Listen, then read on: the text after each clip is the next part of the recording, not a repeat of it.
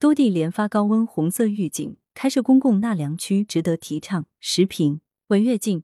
中央气象台十八日晨再次发布高温红色预警，预计当日包括川陕、鲁苏、湘粤等近二十个省市，最高气温将达三十五至三十九摄氏度，部分地区甚至达四十摄氏度以上。这是中央气象台连续一周发布高温红色预警了。高温酷暑中如何避暑、到哪纳凉，成为民众关切的话题。相关新闻也不断冲上新闻热搜榜。为了避暑纳凉，民间可谓八仙过海，各显神通。有条件的携家带口去乡下山间度假，没条件的就逛住家附近的商超大厦。像成都地铁的楼梯两旁就长满了人，有的还跑到山崖古墓下。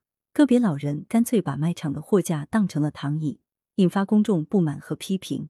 趋利避害乃人之本性，只要不影响公共秩序，到哪纳凉都是个人的自由。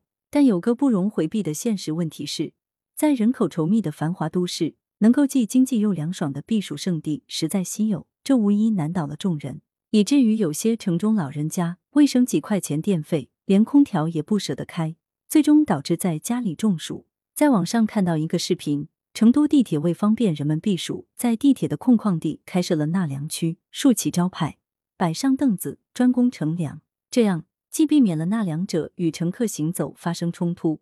也最大程度发挥了公共设施的便民作用，一举多得。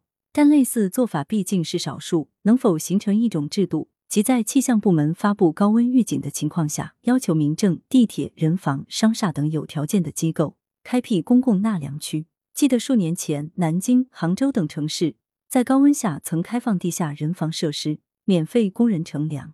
民政部门在每年的寒冬季也会开放临时避寒点，服务有需要的民众。近年高温天气越来越多，对社会和公众生活都带来很大影响。适时建立公共纳凉区，令其成为一种正常的公共福利保障，确实应提到议事日程上了。作者是羊城晚报首席评论员，羊城晚报时评投稿邮箱 wbspycwb 点 com。来源：羊城晚报羊城派，图片：广东建设报，责编：付明图，孙子清，校对：李红宇。